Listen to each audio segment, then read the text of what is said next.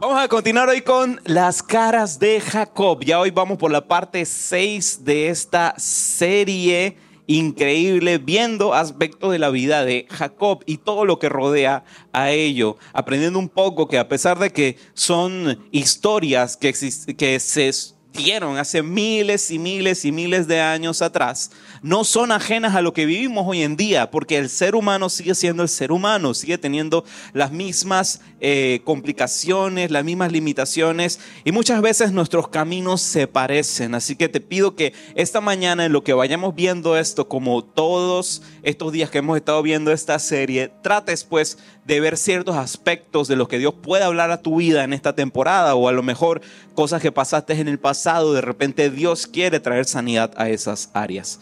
Así que hoy vamos a seguir viendo la parte 6. ¿Y qué les parece si oramos? Oramos un momento para comenzar con esto. Padre, gracias te doy por esta mañana increíble y maravillosa, por el sol, Señor, por la luz, por el aliento de vida, Padre, y por esta hermosa oportunidad que es estar aquí delante de tu iglesia, delante de tus hijos, Señor, compartiendo y haciendo parte de esta increíble comida que es tu palabra.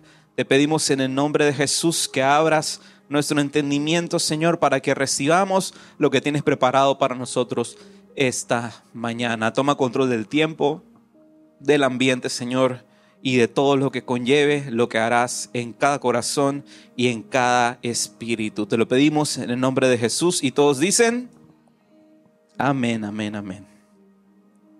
Vamos a ver un pequeño resumen de lo que estuvimos viendo la semana pasada para tener algo de contexto. ¿Qué sucede? Jacob finalmente llega donde su tío Labán. Y en resumen, todo lo que sucede alrededor de Labán es que el engañador, o sea, Jacob, termina siendo engañado. ¿Qué es lo que sucede con Jacob? Jacob es engañado por su tío Labán. Termina utilizando eh, la excusa de que Jacob estaba impactado, enamoradísimo por Raquel y lo convence para que eh, trabaje un tiempo con él. Cuando llega ya finalmente eh, el momento de la boda, del, bodorrio, como dicen en otros lados, eh, del, ¿cómo, dices tú también? El matricidio. Cuando llega el momento del matricidio, viene y este, termina Jacob casándose con la hermana mayor, con Lea. ¿Y qué le dice en ese momento Labán? Ay, bueno, es que en este país no solemos casar a eh, la menor, sino que casamos primero a la mayor. Así que bueno, pues se quedó otros siete años más trabajando con eh, Labán. Y todo esto se da a raíz del capricho de recibir las cosas antes de tiempo. Jacob simplemente lo, tenía, lo que tenía que hacer era esperar. Si hubiera esperado un poco, lo más seguro, alguien hubiera terminado casándose con Lea y él hubiese tenido el camino abierto para casarse con Raquel. Pero bueno, esta historia jamás, les digo, en lo que vamos compartiendo aspectos de esto, jamás mírenla como buenos y malos. Aquí todos, todos tienen sus situaciones por redimir. Eh, Labán ciertamente es un oportunista, ve que puede sacar provecho de Jacob. Así que pudiéramos decir que en cierto punto Jacob está cosechando lo que sembró. Sembró engaño en un momento y es lo que está cosechando, lo que se está llevando de vuelta. Todo lo que sembramos por no esperar en el tiempo de Dios, promesas y su cumplimiento termina teniendo repercusiones. Así que de esta manera entramos entonces a la parte 6 de esta serie de las caras de Jacob, que la vamos a dividir en tres actos. El primero es el nacimiento de los hijos de Jacob y su conflicto. El segundo es Jacob es prosperado y por fin eh, confronta a Labán. Y el tercero, Jacob huye de Padán Aram. Ahí le dice ya todo el spoiler de lo que vamos a estar viendo hoy. Pero para que sepan pues de que va a tener cierto orden lo que vamos a ver eh, la mañana de hoy. Primer acto, el nacimiento de los hijos de Jacob y el conflicto que rodea todo esto. Primero, Lea tiene hijos. Sí, Lea fue la primera en tener hijos. Génesis 29, versos del 31 al 35, dice así. Cuando el Señor vio que Lea no era amada, le, concedió que tuviera hijos, pero Raquel no podía concebir. Así que, y aquí es donde viene el primero, Lea quedó embarazada y dio a luz un hijo a quien llamó Rubén. Primer hijo, Rubén. Porque dijo, el Señor se ha dado cuenta de mi sufrimiento y ahora mi esposo me amará. Al poco tiempo, volvió a quedar embarazada y dio a luz otro hijo a quien llamó Simeón. Ahí va el segundo, Simeón. Porque dijo, el Señor oyó que yo no era amada y me ha dado otro hijo. Después quedó embarazada por tercera vez y dio a luz otro hijo. Lo llamaron Leví, porque ella dijo, ciertamente esta vez mi esposo sentirá cariño por mí ya que le he dado tres hijos. Una vez más, esa gente no tenía tele, una vez más, Lea quedó embarazada y dio luz a otro hijo a quien llamó Judá, porque dijo, ahora alabaré al Señor y entonces dejó de tener hijos. Vamos a detenernos un momento en esto. Estos son los... Ahí se me fue el número 3. Era 4. Ustedes me dicen que hay un 4 ahí. Ok. El, el corrector ahí a esas horas de la madrugada no me dio. Rubén, Simeón, Leví y Judá. Cada nombre de estos tiene cierto significado. Eh, eh, voy a, resaltar cierta curiosidad, esto lo hemos hablado en el pasado. En la antigüedad nombres eran más que nombres. Nombres eran más que nombres. En este caso, Rubén significa, mira, un hijo. Es como la sorpresa de, mira, un hijo. El segundo, Simeón, quiere decir, Él me oye. O sea, Dios me oye, Dios está escuchando mi aflicción. El tercero, Leví, quiere decir estar unido. Ah, por fin tendré un ambiente de unión con mi esposo. Y el cuarto, Judá, significa alabanza. Alabaré al Señor. ¿Cuál es la característica de todo esto? Si se dan cuenta, mientras Lea está teniendo estos hijos, ella le pone nombre a cada uno según la situación que estaba ella viviendo, todo lo que estaba rodeando a el alumbramiento de aquella criatura. De esa manera en la antigüedad colocaban los nombres. Nombres eran más que nombres. Nombres dictaban más o menos, digamos que, que un aspecto del futuro de la persona. Se creía y se tenía la confianza que la persona viviera a la altura de su nombre. Así que se les colocaban así. O bueno, como veremos el día de mañana. No, el día de mañana no, caramba. ¿Dónde estoy? estoy en Panamá ya, domingo. Bueno, la próxima semana veremos entonces el aspecto de que a veces nombres Dios puede cambiarlos. Entonces, a raíz de lo que Lea concibe, eh, primero veremos desatarse un conflicto en esta nueva familia, en la nueva familia de Jacob. Recordemos, Jacob estaba casado con Lea primero, que ahí le pasaron base por bola, después Raquel. Y junto con ellos estaban las, em, las sirvientas de ambas. Entonces Lea es la primera a darle a Jacob un primogénito. Veamos, Rubén, el primer hijo de Jacob. ¿Cómo reacciona Jacob ante eso? Dios. él dándole tanta importancia al, hecho de un primogénito, él debería estar radiante, debería estar brincando, debería ser el papá más orgulloso, más pechón de todos. Pero como vemos, después de él, sigue Lea diciendo, ah, el Señor oye mi aflicción. Ay, a lo mejor el Señor eh, eh, este, por fin eh, permitirá que estar unida con mi esposo. O sea, vemos claramente de que a Jacob le da igual. Le da igual el caso de que Lea le ha dado un primogénito. Y ahí vemos cierta paradoja, cierta paradoja, porque su papá Isaac amaba, estaba loco por su hijo primogénito, por Esaú. Pero Jacob, en este caso, su primogénito le da igual, le da igual. A pesar de que ya Lea le había dado cuatro hijos, él no ama a Lea porque aún está encaprichado con Raquel. Lea no es valorada y por eso eh, le coloca cada uno de esos nombres a sus hijos. Y ahora sí, comienza el drama verdadero. A ver, ayúdame aquí con esto. Ahí está.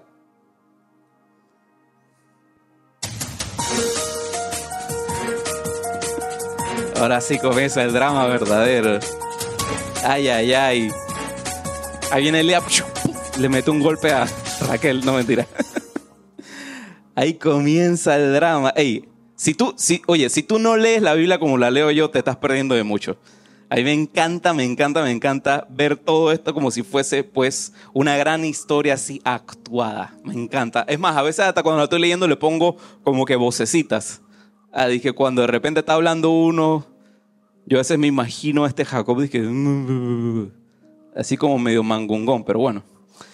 Génesis 30, verso 1. Cuando Raquel vio que no podía darle hijos a Jacob, tuvo celos de su hermana le rogaba a Jacob, dame hijos o moriré.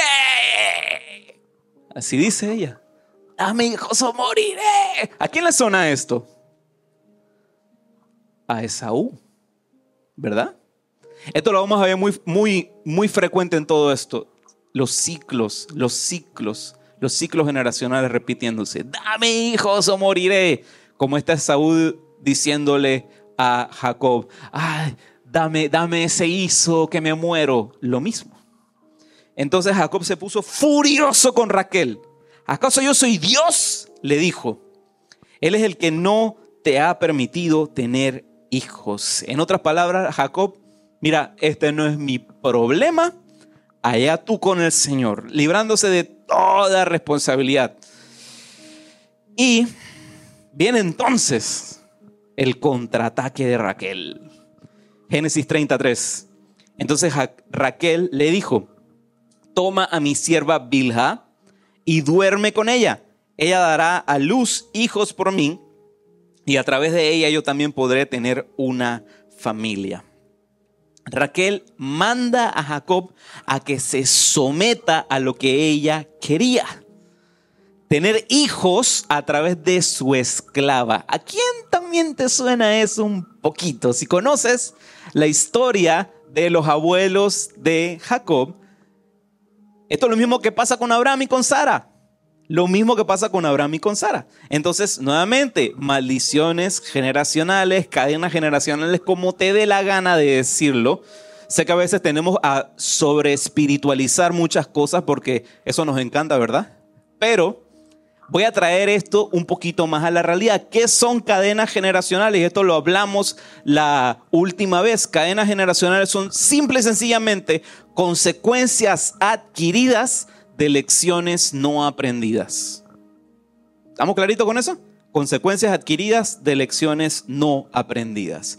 Entonces, Bilha tiene hijos, la esclava de Raquel. El primer hijo de Bilha, y aquí voy a tratar de ser bien así, porque si no, aquí nos da las 3 de la tarde y estoy seguro que no me van a querer escuchar hasta esa hora. Ya ahí ya me van a empezar a tirar sillas desde acá adelante, ¿verdad, mi amor? Tú la primera, ¿no? Sí. Así que Bilha comienza a tener hijos, la esclava de Raquel. El primero es Dan. Y aquí también vienen todavía la, puya con los nombres. Dan. Dan significa Dios juzgó. Dios juzgó a mi hermana. Y por eso me dio un hijo. Dios juzgó. El siguiente hijo que tiene Bilha, Neftalí, que significa mi lucha. En otras palabras, esta es mi lucha contra mi hermana. Algunos teólogos afirman que debe ser que en ese momento exacto es que Lea deja de tener hijos. Así que ya estaba aquí Raquel ahí festejando, esta es mi lucha contra mi hermana. Y vemos ya ahora clarito, si antes les quedaba duda, ahora está clarito de que hay una tensión entre las hermanas. O sea, ¿qué, qué tensión más grande que esos nombres? Parecen como estados de WhatsApp, ¿no? ¿Sí o no? Es que, digo, en ese entonces eso no existía. Hoy, hoy, hoy en día que tú ves cuando ponen esos estados que dice que más vale sola que mal acompañada. Ese estado dice que de algún man ahí poniendo, todas mienten. Digo, hoy en día podemos hacer eso. Ahí en ese entonces la gente se pone a parir hijos. Así que, Dios, las cosas cambian un poquito, ¿verdad? Las cosas cambian. ¿Qué pasa ahora? Lea dice, no me voy a dejar ganar de Raquel. Dos pueden jugar el juego de las esclavas, porque también Lea tenía su esclava con ella. Así que, digamos que en ese momento, la alabanza que tenía Lea al final con Judá se le fue para el caño. Ya, no, no, no alabo a Dios por nada, ahora sí vamos a que la sangre corra. Entonces, Silpa, la esclava de Lea, comienza a tener hijos. El primero es Gad, que significa buena fortuna. Ay, ay, ay. Mira, me encantan estos nombres aquí de que le pone Lea porque eh, vemos que Raquel es como más puya, es como más directa, y acá esta eh, Lea es como más así como que em, más subliminal, porque comienza a decir que sí, aquí estamos en victoria. Ella era más pentecostal, esta, esta, esta Lea. Gad, que significa buena fortuna. Después Silpa tiene otro hijo que se llama Acer, que significa feliz. Viste que estoy feliz. Así le hace. Bueno,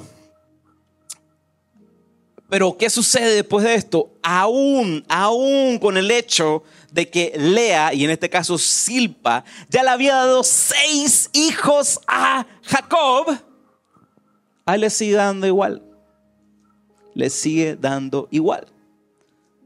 ¿Por qué Jacob sigue actuando así? ¿Por qué Jacob sigue actuando así?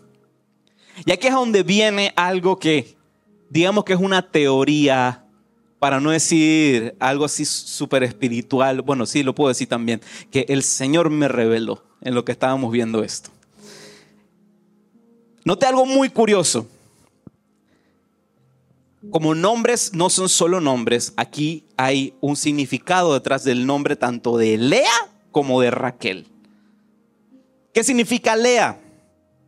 Lea significa... Eh, ¿Ya lo pusiste? Gloria a Dios. Gracias, gracias. Lea significa vaca. Ojo, ya lo dije la semana, la semana eh, anterior. No es que Lea era fea ni gorda como una vaca. Es lo que significa el nombre.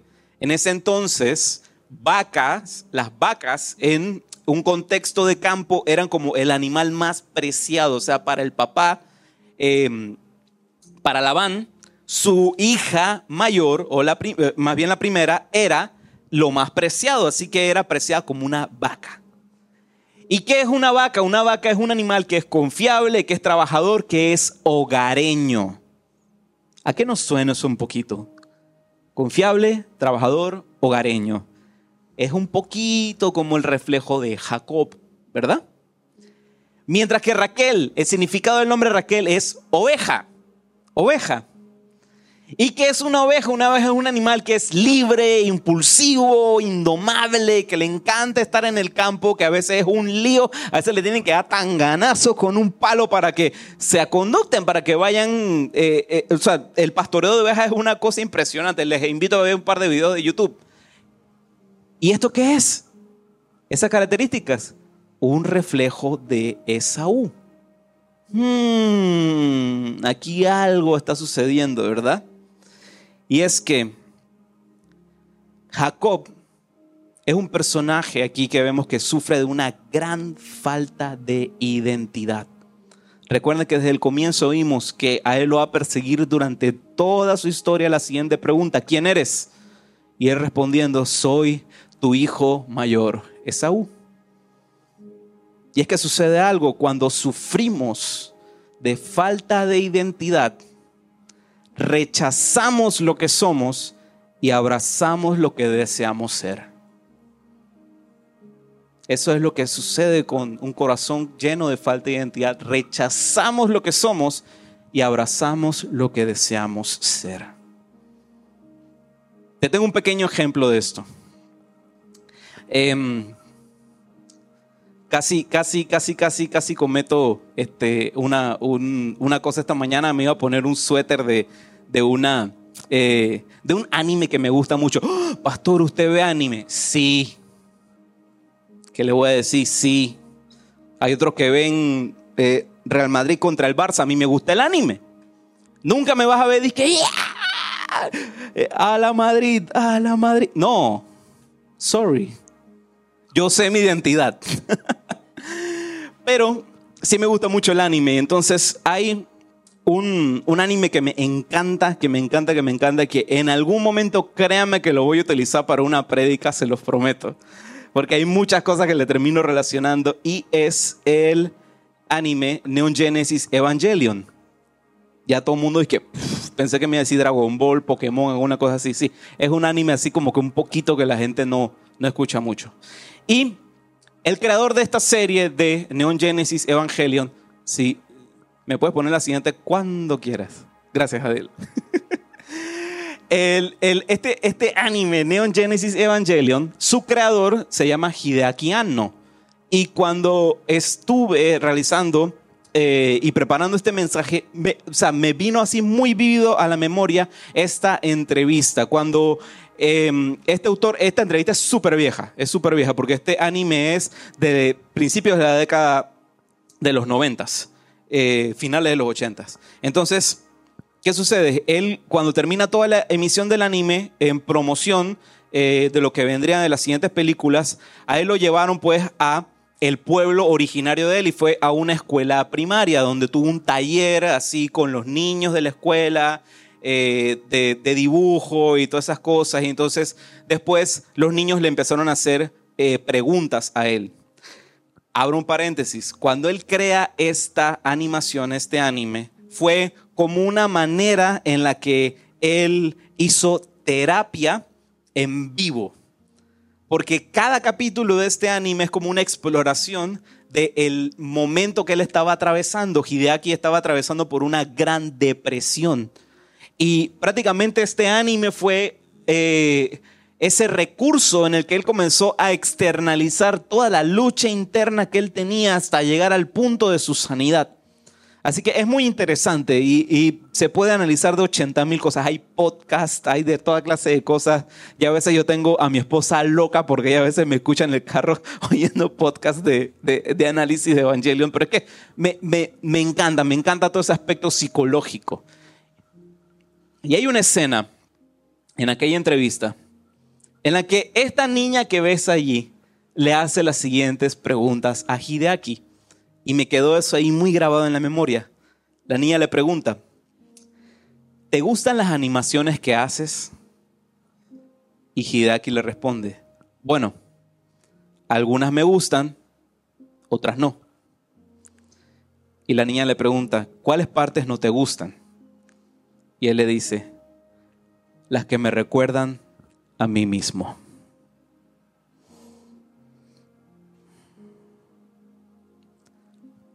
No entender el valor que tenemos y ponerlo en lo que no es, nos roba la identidad y nos lleva a un camino de depresión.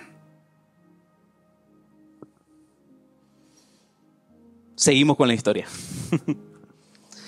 Ahora sucede algo interesante aquí en, en, medio de todo lo que está aconteciendo con Jacob. Pasa un caso ahí con, con, una, con una plantita llamada mandrágora. No son las de Harry Potter.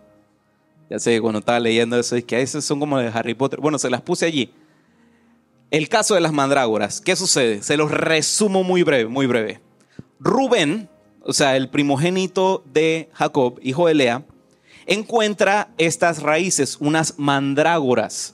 Eh, ¿Qué es una mandrágora? Una mandrágora es una raíz. Eh, tiene ciertas connotaciones así como míticas y mitológicas, la mandrágora. Hay veces que autores la dibujan así como si fuese el cuerpecito de un hombre.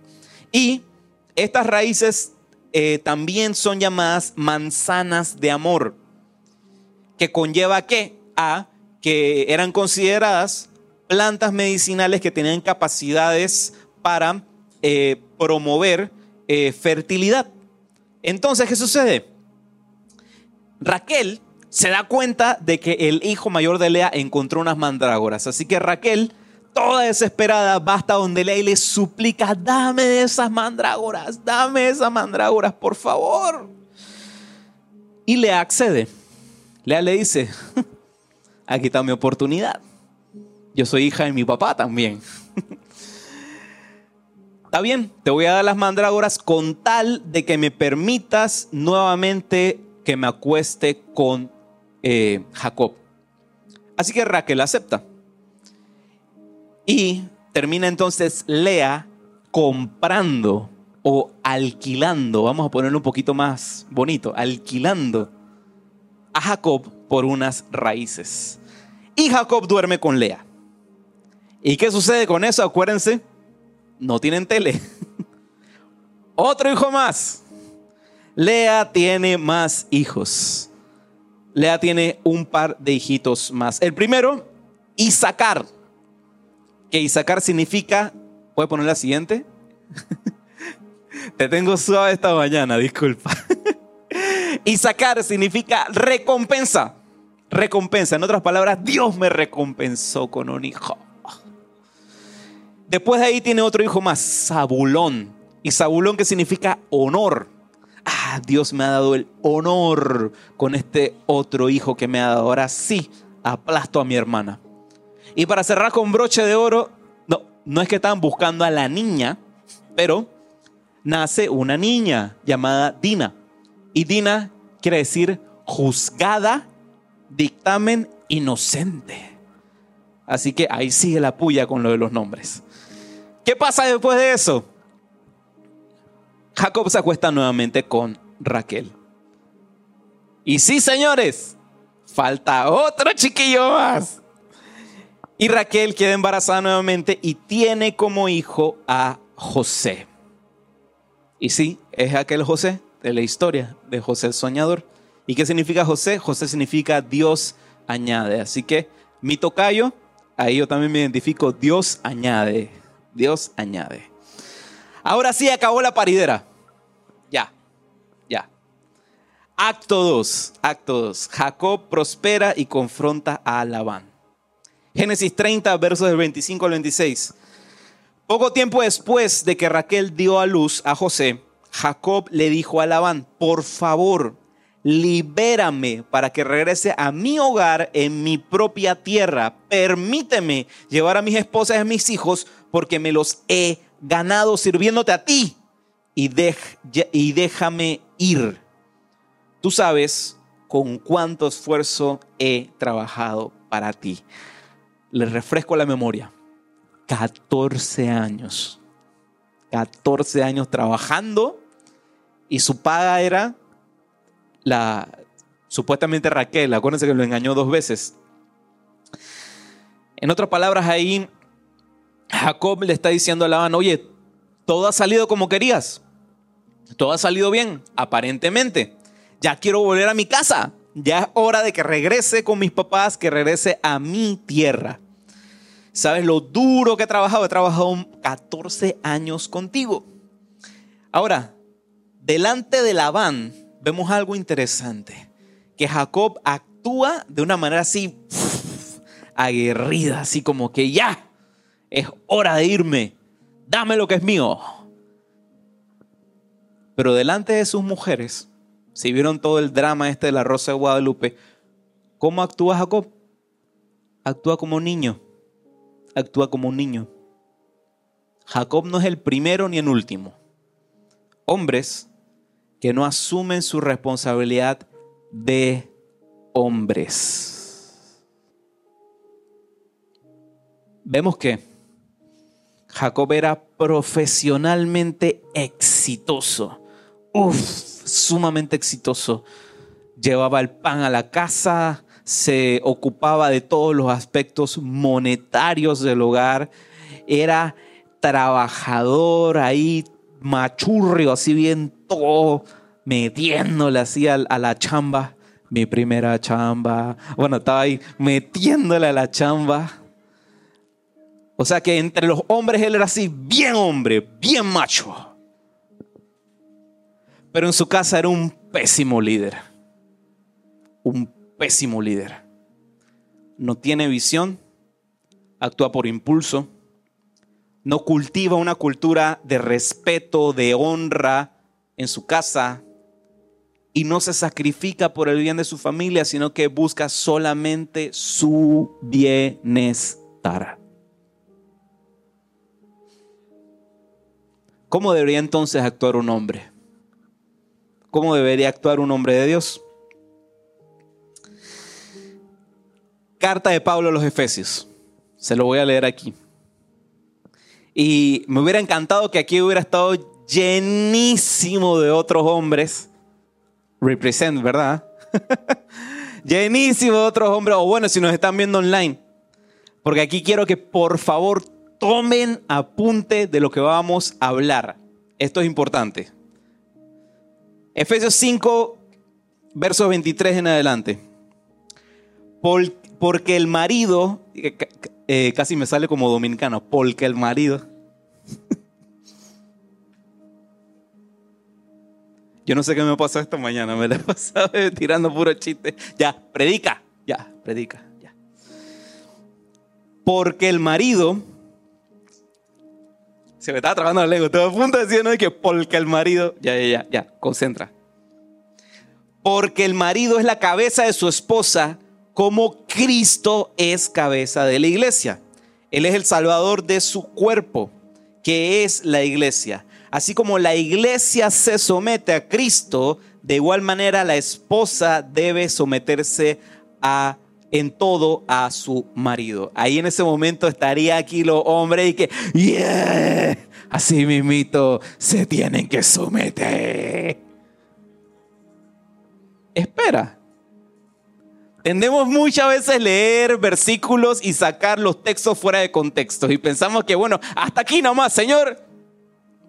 Pero dice la palabra de Dios, aquel que le añada una sola coma uy, lo que te espera. Así que no podemos brincarnos lo que sigue después de ese punto. Para los maridos eso significa, o sea, en otras palabras, te estoy aclarando lo anterior. Lo que es que una esposa se someta en tu casa es por consecuencia de lo que te voy a leer aquí en este momento. Para los maridos, eso significa ame cada uno a su esposa tal como Cristo amó a la iglesia. Él entregó su vida por ella a fin de hacerla santa y limpia, a lavarla mediante la purificación de la palabra de Dios. En otras palabras, no esperes lo anterior si no haces eso. No esperes lo anterior si primero no haces eso. Tip para los hombres solteros. Está Javier Dique.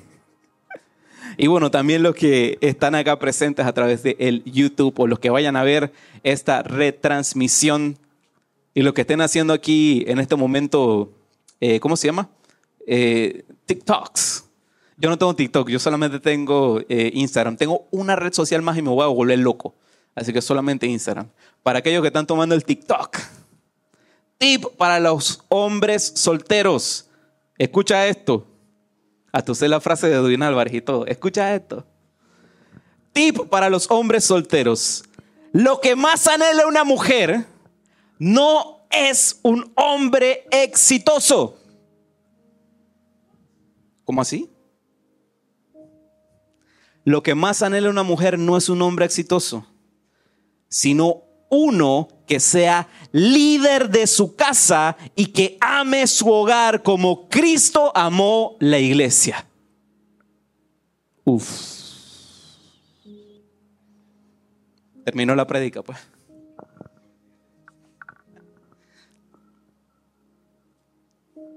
A veces tendemos a creernos ciertas mentiras culturales. Pensamos de que, bueno, que el, el, los hombres nacen súper así, machitos en la calle, ¿sí? Eh, ahí están nada más enfocados pues en, en las cosas de hombre. Mientras que la mujer, bueno, que se dedique a las cosas de mujer, que es ir a la iglesia, falso. Mentira del demonio.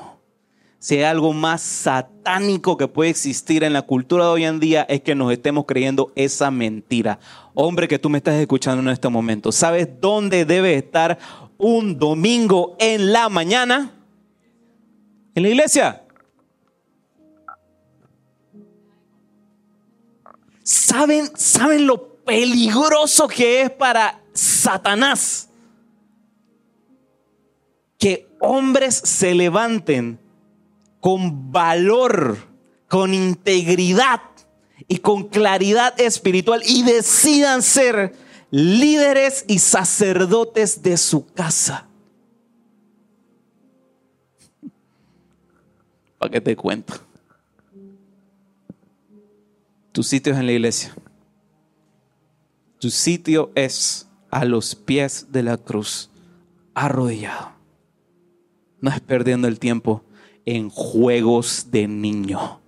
Aquí no estamos jugando. Aquí se están peleando generaciones. Aquí no se está jugando.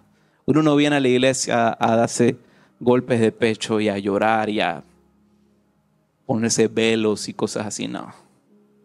No hay nada más masculino que tomar la responsabilidad que te toca y es ser sacerdote de tu casa.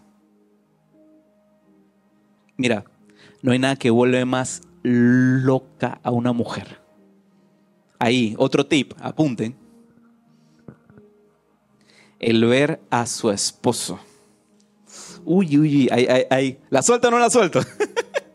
ya me estoy poniendo pentecostal, la suelto. El ver a su esposo levantado en la mañana orando.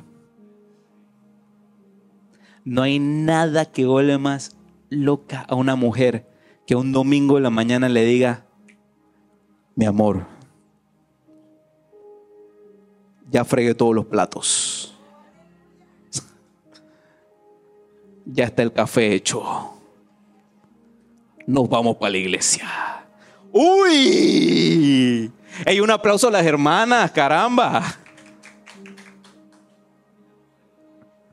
Eso es masculinidad bíblica. La masculinidad no es algo horrible, no es algo tóxico. Bueno, la masculinidad tóxica sí, pero la masculinidad según la Biblia, según el Señor, es algo hermoso, es lo que el mundo necesita. Masculinidad tóxica no, el mundo necesita es eh, los medios y, la manera de dar a conocer lo que es la masculinidad de Dios. Sé que los medios de comunicación generalizan y todo lo que sea y que huela a masculinidad, sentirte orgulloso de ser hombre, feliz y agradecido con Dios de ser hombre, es visto como algo malo. Películas, series de televisión, libros, en todo, siempre la figura del hombre es como la del boboleto. Incluso hasta yo pequé de eso cuando estaba leyendo la historia, de repente cuando escuchaba la voz de Jacob, me lo imaginaba así que, sí, leo, que no sé qué. Porque tendemos a verlos así. Sin embargo, las mujeres siempre las vemos como exitosas y tal y tal y tal. Y al hombre siempre como un boboleto. Pero no más. No más. Dios nos llama a que no nos vayamos a los extremos. Porque tendemos a irnos al extremo de masculinidad tóxica o cero masculinidad. Hay veces que cuando corremos de la voluntad de Dios tendemos a hacer así, a irnos a un extremo o al otro. Pero Dios esta mañana nos recuerda que Él se encuentra con nosotros en el centro, en el centro de su voluntad, en el balance perfecto de las cosas, en la masculinidad según su voluntad. Vemos que Jacob lucha contra esto. Es un hombre entre hombres, pero un niño entre mujeres. Y seguimos leyendo. Génesis 30, versos 27 en adelante. Por favor, escúchame, respondió Labán. Me he enriquecido porque el Señor me ha bendecido por causa de ti. En otras traducciones dicen que el Señor me lo ha dicho por adivinación. Veremos que Labán es todo un tramposote. Él está haciendo eso como que, sí, que el Señor me habló, que no sé qué, y tiene como 20 santos ahí al lado en su casa. El Señor me ha bendecido por causa de ti. Dime cuánto te debo. ¿Cuánto te debo? sea lo que fuere, yo te lo pagaré. Vemos una vez más Labán no aprende. Labán es un oportunista, quiere volver a tomar provecho de Jacob comprándolo de cualquier modo. Lo engañó al comienzo comprándolo así, se lo puso así bonito en la cara. Ah, te vas a casar con Raquel, pero no. 14 años trabajando. Y mira lo que sucede después. Génesis 30, verso 29 en adelante. Tú sabes con cuánto esfuerzo he trabajado para ti, respondió Jacob y como tus rebaños y tus manadas han aumentado a mi cuidado. En verdad, tenías muy poco antes que yo llegara, pero tu riqueza aumentó enorme. El Señor te ha bendecido mediante todo lo que he hecho, pero ¿y yo qué? ¿Cuándo podré comenzar a mantener a mi propia familia? ¿Qué salario quieres que te pague? Volvió a preguntar Labán. Ahí como que lo cortó. ¿Qué salario quieres que te pague? No me des nada haz una sola cosa y yo seguiré ocupándome de tus rebaños y cuidando de ellos. Es lo que le dice Jacob. Déjame inspeccionar hoy tus rebaños y separar todas las ovejas y las cabras que estén manchadas o moteadas junto con las ovejas negras. Dame esas a modo de salario. En el futuro, cuando revises los animales que me hayas dado como salario, verás que he sido honesto contigo. Si encuentras en mi rebaño alguna cabra que no esté manchada o moteada o alguna oveja que no sea negra, sabrás que te la he robado. De acuerdo, respondió Labán, será tal como has dicho. Jacob le propone un trato a Labán, igual como había sucedido con el lío de las hijas de Raquel. Pareciera que Jacob le ha propuesto algo muy desventajoso a Labán porque quiero darte un dato en un rebaño las probabilidades de que nazca alguna oveja con manchas o moteadas o algo así, con algún diseño, son muy pocas, muy pocas. La gran mayoría va a ser igual como oveja una oveja que buscas ahí en Google.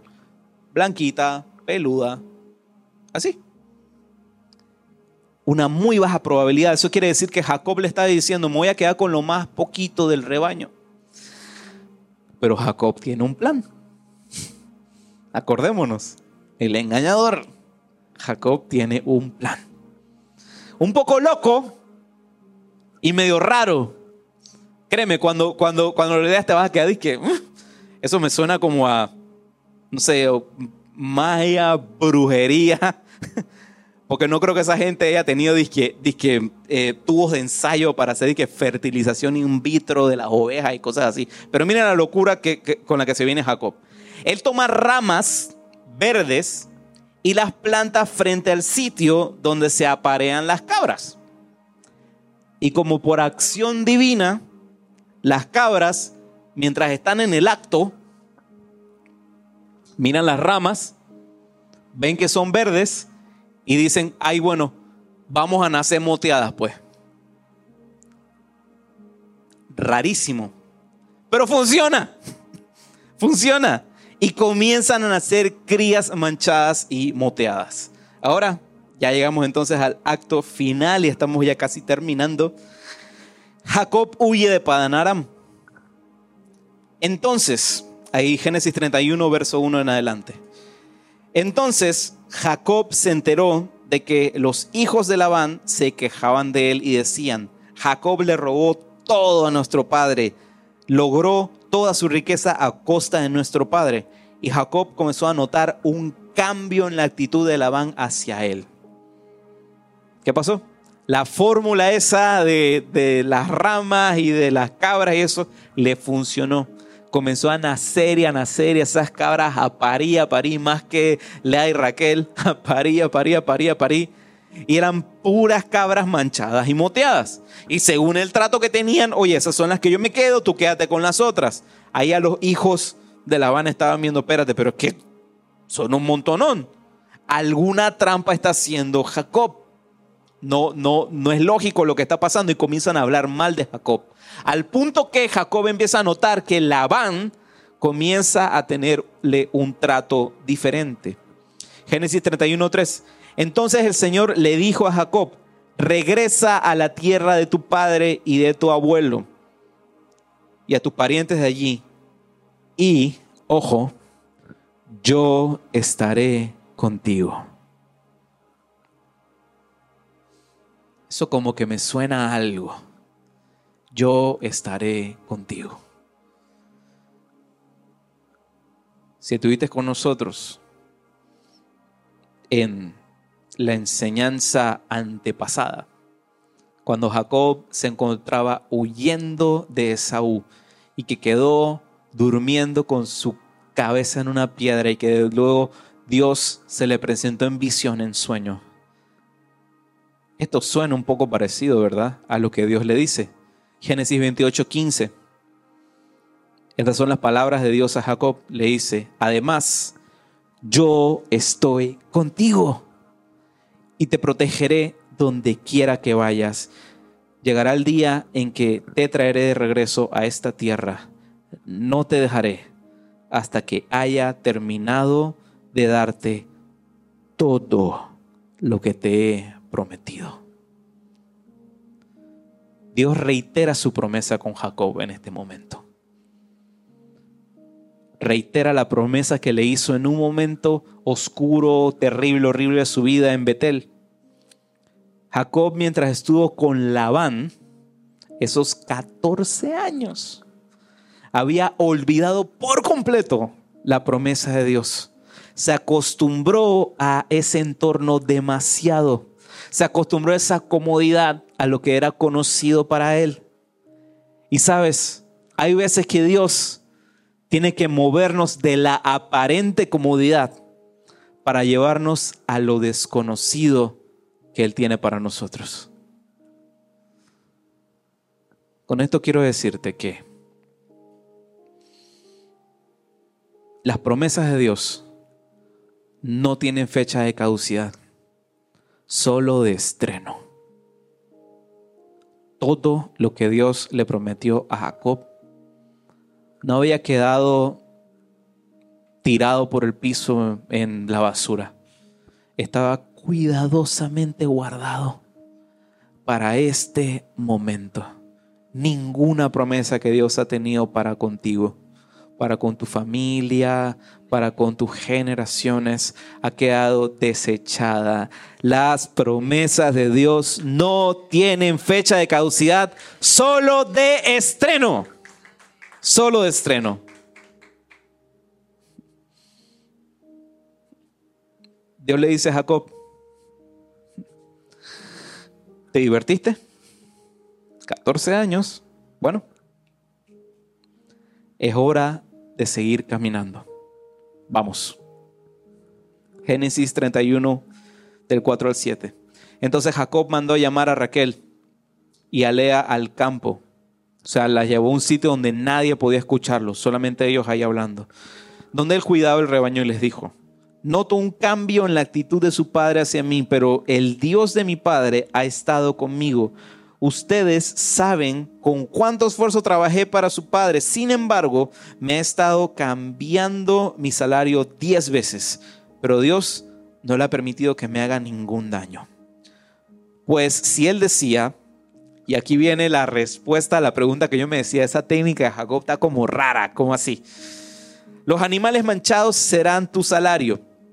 Todo el rebaño comenzaba a dar crías manchadas. Y cuando él cambiaba de opinión y decía, los animales rayados serán tu salario, entonces todo el rebaño producía crías rayadas. De esa manera Dios ha tomado los animales de su padre y me los ha entregado a mí. Hmm. ¿Cómo así, Jacob? ¿No eras tú quien puso las ramas y esas cosas? Aguanta. Recuerda, en esta historia no podemos juzgar a la gente así. Tenemos que dejar que Dios revele, que Dios revele. Mira lo que dice más adelante, dice, En una ocasión durante las épocas de apareamiento, tuve un sueño y vi que los chivos que se apareaban con las hembras eran rayados, manchados y moteados. Y en mi sueño el ángel de Dios me dijo, Jacob. Y yo respondí, sí, aquí estoy. El ángel dijo, levanta la vista y verás que solamente los machos rayados, manchados y moteados se aparean con las hembras de tu rebaño. Y aquí viene lo importante. Pues he visto el modo en que Labán te ha tratado. Todo el tiempo lo que Jacob experimentó fue intervención de Dios. Me encanta cómo está escrito esto en, en, la Biblia porque incluso al lector lo toma por sorpresa. Ya nosotros habíamos juzgado a Jacob.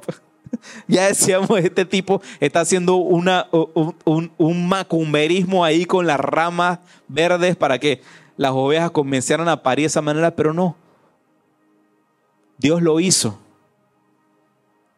Jacob simplemente fue obediente a lo que Dios le habló en sueño. El nacimiento de todos esos rebaños no era por lo que Dios, eh, por lo que Jacob estaba haciendo, sino era porque Dios estaba honrando su promesa. Porque Dios lo vio. Dios lo vio.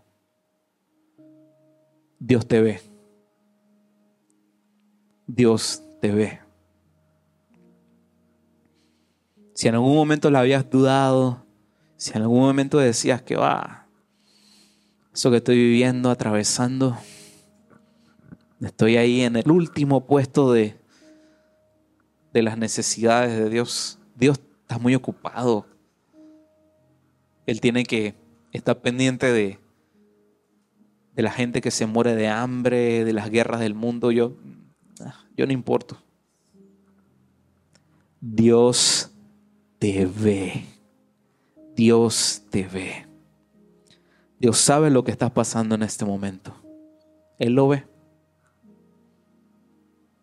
Has tratado de tirar la toalla tantas veces en esta temporada. Él lo ve. Has querido tomar de repente decisiones apresuradas, dejar de confiar en la promesa que, Él ha hecho para ti. Él lo ve. Incluso han habido personas que han sido súper injustas contigo, que han sacado provecho de ti, de tu tiempo, de tu trabajo. Él lo ve. Éxodo 3:9. Entonces, mucho más adelante de la promesa de Dios a Jacob, Éxodo 3.9 dice, mira, el clamor de los israelitas me ha llegado y he visto con cuánta crueldad abusan de ellos los egipcios. Dios lo ve. Dios lo ve. Volvamos a Jacob. Génesis 31, 13. Yo soy el Dios que se te apareció en Betel, el lugar donde ungiste la columna de piedra y me hiciste el voto. Ahora prepárate, sal de este país y regresa a la tierra donde naciste. Quizás en esta temporada, ya estamos ya que comenzamos ya la primera semana de diciembre Quizás en esta temporada has querido rendirte, has querido tirar la toalla, todo un año lidiando con esa situación. Pero aquel Dios que te hizo la promesa a comienzo de año, te tengo una noticia, es el mismo Dios que está contigo hoy. Su promesa de Él para ti no ha cambiado. Es exactamente el mismo, lo mismo que Él te habló a comienzo de año, que te prometió. Es el mismo Dios que está hoy contigo y que dice, te veo.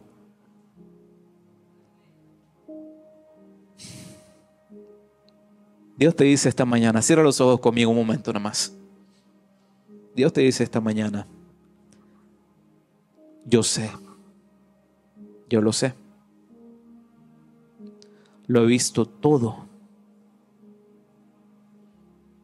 pero ahora es tiempo de avanzar. Es tiempo de avanzar. Puedes abrir tus ojos. Betel fue para Jacob el punto de mayor oscuridad en su vida. Estaba en la intemperie. Consideró que una piedra era lo más cómodo que tenía para almohada. Tiene que estar bien fregado para pensar que una piedra de almohada es algo cómodo. Pero ¿sabes qué? Él se topó con un Dios en el cual puede tomar la noche más oscura de tu vida y hacerla el día más brillante de todos por su presencia, por su presencia. No importa lo que otros te hayan dicho o te hayan hecho en este año. Dios te ve. Y su promesa no se puede apartar de ti. Ve a la tierra de tu promesa. Hoy Dios te dice, ve a la tierra de tu promesa. Génesis 31, 14. Y ya estamos ya casi terminando. Raquel y Lea respondieron, por nuestra parte está bien. De todos modos, nosotras no heredaremos nada de las riquezas de nuestro Padre él ha reducido nuestros derechos a los mismos que tienen las mujeres extranjeras. Y después de habernos vendido, derrochó el dinero que tú le pagaste por nosotras. Toda la riqueza que Dios le ha quitado a nuestro Padre y te ha dado a ti, nos pertenece legalmente a nosotras y a nuestros hijos. Así que adelante, haz todo lo que Dios te ha dicho. ¿Has notado algo diferente? si no, yo sí lo noté. Ya no estamos viendo a una Lea y una Raquel mangoneando a Jacob. Estamos viendo una Lea y una Raquel que le están diciendo a Jacob, haz todo lo que Dios te ha dicho. Casi rompo la bocina, perdón. Haz todo lo que Dios te ha dicho. Es que esto me emociona. Raquel y Lea por fin entienden todo lo que estaba tramando su papá. Y por fin ven a un hombre y no a un niño. Porque está tomando decisiones por sus generaciones. Génesis 31, 17. Entonces Jacob hizo que sus esposas y sus hijos subieran a los camellos y puso en marcha a todos sus animales, reunió todas las pertenencias que había adquirido en Padán Aram y salió hacia la tierra de Canaán donde vivía su padre Isaac. Déjalo ir. Déjalo ir. Si necesitabas escucharlo de alguien esta mañana, déjalo ir. Déjalo ir. A veces simplemente hay que dejar la comodidad de las cosas y abrazar lo desconocido que Dios tiene a lo que Él nos llama. Dios nos llama a que sirvamos y amemos a las personas, sí. Pero no nos llama a que permanezcamos en relaciones tóxicas, abusivas y manipuladoras, así sea familiares. Sé que esto es sensitivo de hablar y complicado de decir porque pensamos de que hay veces cruces que debemos cargar por el resto de nuestra vida, pero Dios no con esto te está diciendo que dejes de orar e interceder por aquellas personas pero también es importante el establecer límites saludables que te permitan ser la luz de Jesús para aquellos que más lo necesitan. Génesis 31, 19. En el momento de partir, Labán estaba lejos, esquilando sus ovejas.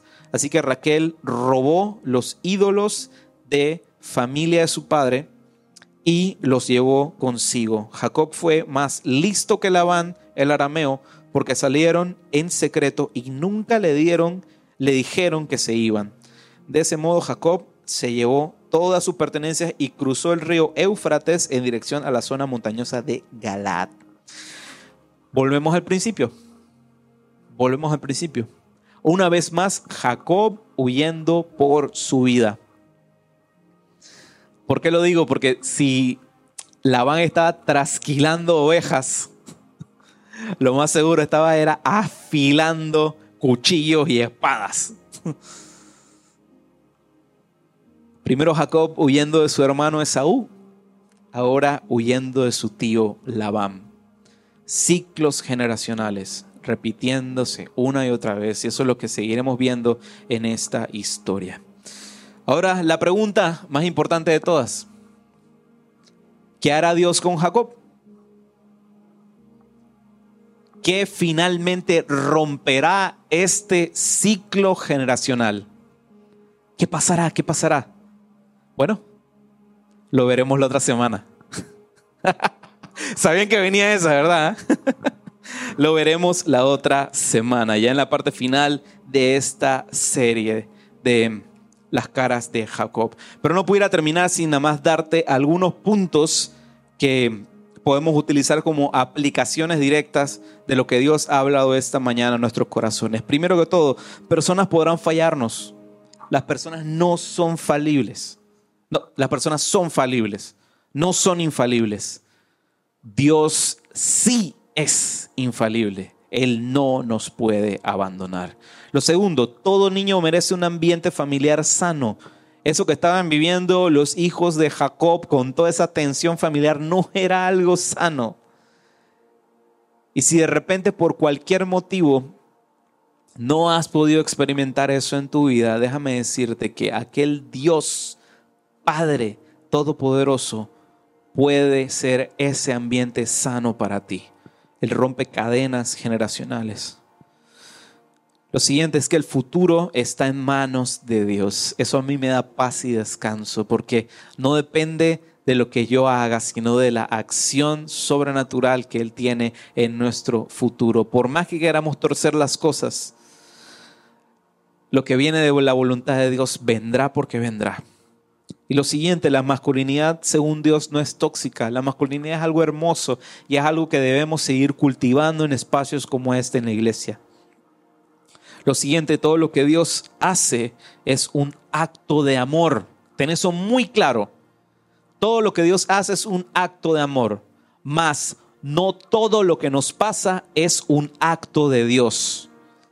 Hay muchas veces que pensamos, ah, porque me pasó esa trastada es voluntad de Dios. No, a veces que las cosas nos pasan porque nosotros mismos no las buscamos. y a veces tenemos a meter a Cristo en nuestro bochinche. y no es así. Todo lo que viene de su corazón es bueno, agradable y perfecto. Lo siguiente, Dios lo ve todo. No hay nada que quede desapercibido para Él. Y lo último, algunas veces hay que dejarlo ir.